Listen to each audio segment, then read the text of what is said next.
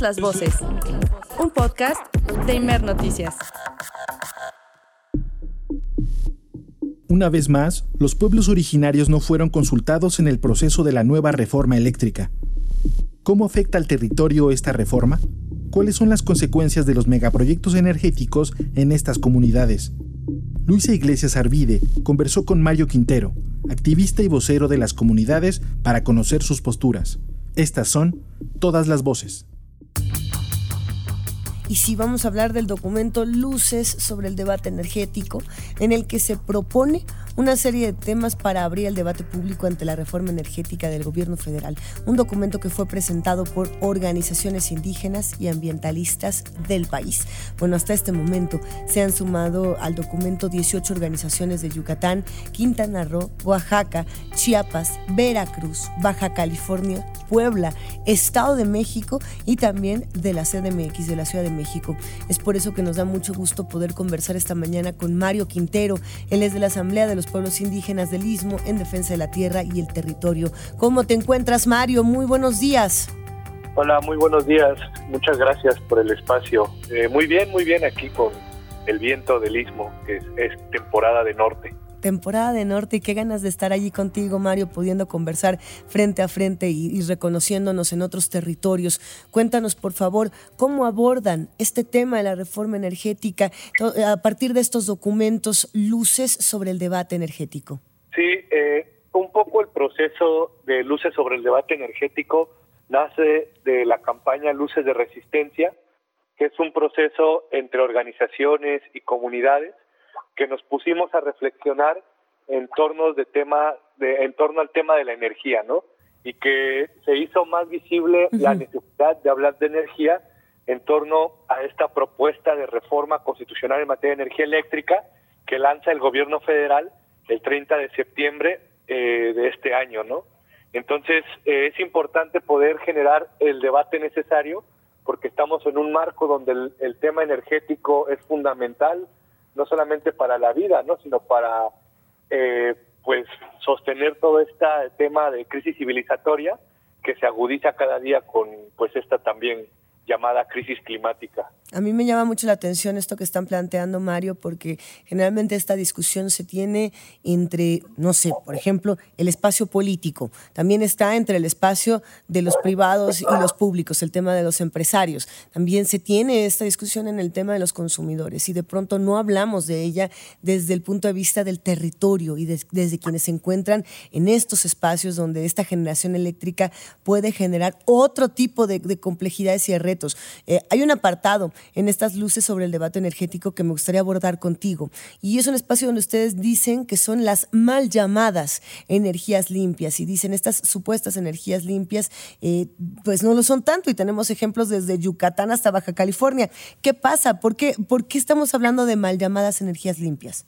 En ese caso para nosotros es claro, ¿no? Eh, nosotros estamos en el istmo de Tehuantepec, Oaxaca, en donde hay 29 parques eólicos, son más de 2.100 eh, aerogeneradores, de los cuales 26 de estos parques son privados, principalmente empresas españolas, francesas, italianas, estadounidenses, y que no dan ni un beneficio alguno para la región, para la comunidad, supongo que ni para el país, sino que bajo todo este eh, embrollo de contratos de autoabastecimiento se hicieron pequeños mercados privados en donde se abastecen grandes consorcios industriales y supermercados que son parte de esta estructura privada, de esta estructura capitalista, de estos capitales que producen ganancias y mercancías a costa de los territorios, ¿no? Porque en los territorios los bienes naturales que producen estas energías, como es el viento, el agua, el sol, pues son parte del territorio, no podemos disasociarlos, ¿verdad? Entonces, estos grandes proyectos llegan, despojan, se apropian de los bienes naturales y pues generan todo este tipo de conflictos en las comunidades como divisiones, violencia, eh, estos casicazgos en las comunidades, donde hay grupos de personas privilegiadas que acapararon tierras, que son los que principalmente se benefician de estos grandes proyectos y que ejercen control político y social al interior y fuera de sus comunidades, ¿no? Entonces, estas energías verdes que se ocupan con el discurso de mitigar este de mitigar el cambio climático que ahora ya es crisis climática, pues se nos hacen absurdas, porque por ejemplo, Industrias Peñoles tiene su parque eólico aquí en la región mientras en el norte del país eh, sus minas han contaminado y destruido pues, pues, muchas comunidades y territorios de pueblos. A ver, entonces tenemos, por ejemplo, el tema de las empresas que dicen, eh, nosotros tenemos las energías eh, limpias, las energías entre comillas verdes, lo que dicen los privados. Por otra parte, tenemos el ejemplo de la CFE y qué pasa en esa discusión, donde entra la CFE y los derechos de los pueblos. Mario. Claro, pues es que hay que recordar todos los desplazamientos que ha habido por las grandes presas que ha construido CFE, todos los conflictos que hay por líneas de transmisión, eh, torres de alta tensión, los pagos de servidumbre, que son conflictos con muchos ejidos y tierras comunales por CFE. La misma CFE que a la gente que está en el tema de altas tarifas los reprime, los hostiga, los persigue, y en el caso de compañeros que han sido asesinados por ese contexto energético donde el principal actor es CFE, como el caso del asesinato de Samir Flores Soberanes de Amilcingo en la lucha contra la termoeléctrica en Huesca, ¿no?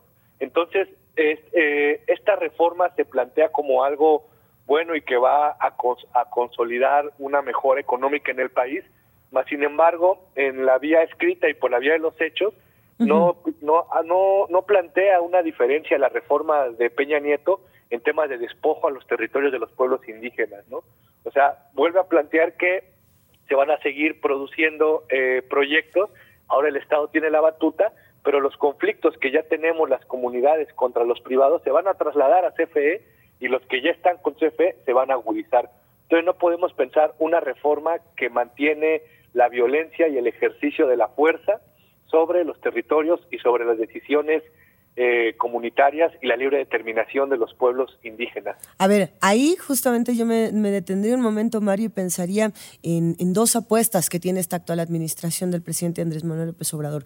El tema de los megaproyectos, que lo hemos abordado en ocasiones anteriores y que también se integra en esta propia discusión de la reforma, y también la extracción de litio, como una de las grandes apuestas que se ha mencionado en, en distintos espacios, en distintas ocasiones, en esta propia reforma. ¿Qué podemos decir de estos dos puntos? Bueno, yo pasaría también al tema del fracking, pero, pero a eso llegaremos quizá más adelante o en otra discusión. El, litio y los megaproyectos como las grandes apuestas. Claro, y, no solo el litio, ¿no? Sino hay toda una nueva eh, reubicación de hacia dónde se está planteando esta transición planteada por el Estado, ¿no?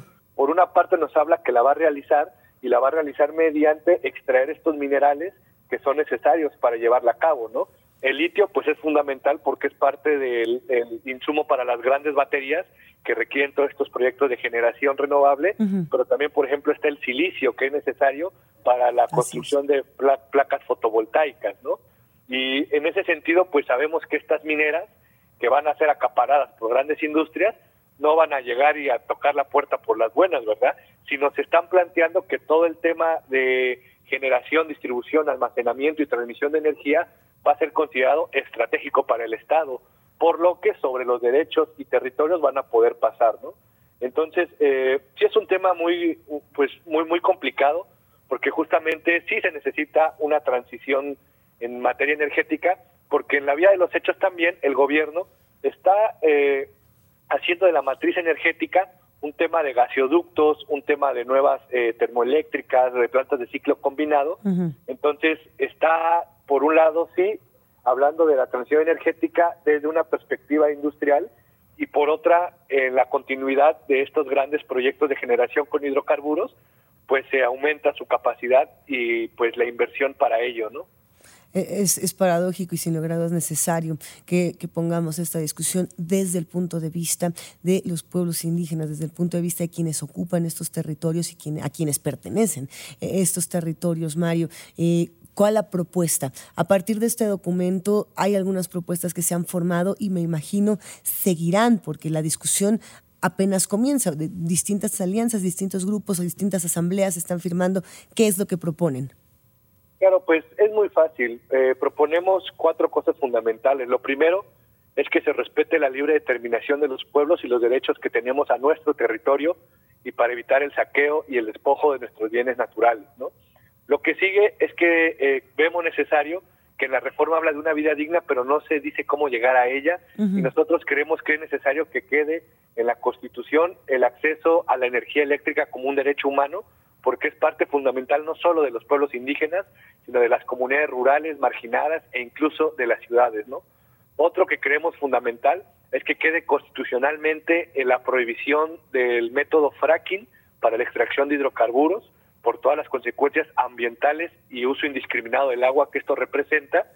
Y por último, que los pueblos indígenas tengan acceso a la interconexión y a la generación de sus propias formas de energía comunitaria y sea respetada por el Estado y por CFE, porque esto también es un parte de nuestra libre determinación y cómo nosotros vemos el desarrollo para que esta generación de energía nos sirva no solamente para no tener conflictos con la Comisión en muchos temas, sino para poder tener más autonomía y mejores formas de construir propuestas de desarrollo comunitario. Si tuviéramos que tratar de enfocar esta, esta reforma energética, esta reforma eléctrica, en una oración, lo que pudiese significar eh, para ti, lo que pudiese significar para este grupo, Mario, ¿cómo lo definiríamos? ¿Cómo ustedes ven esta reforma eléctrica?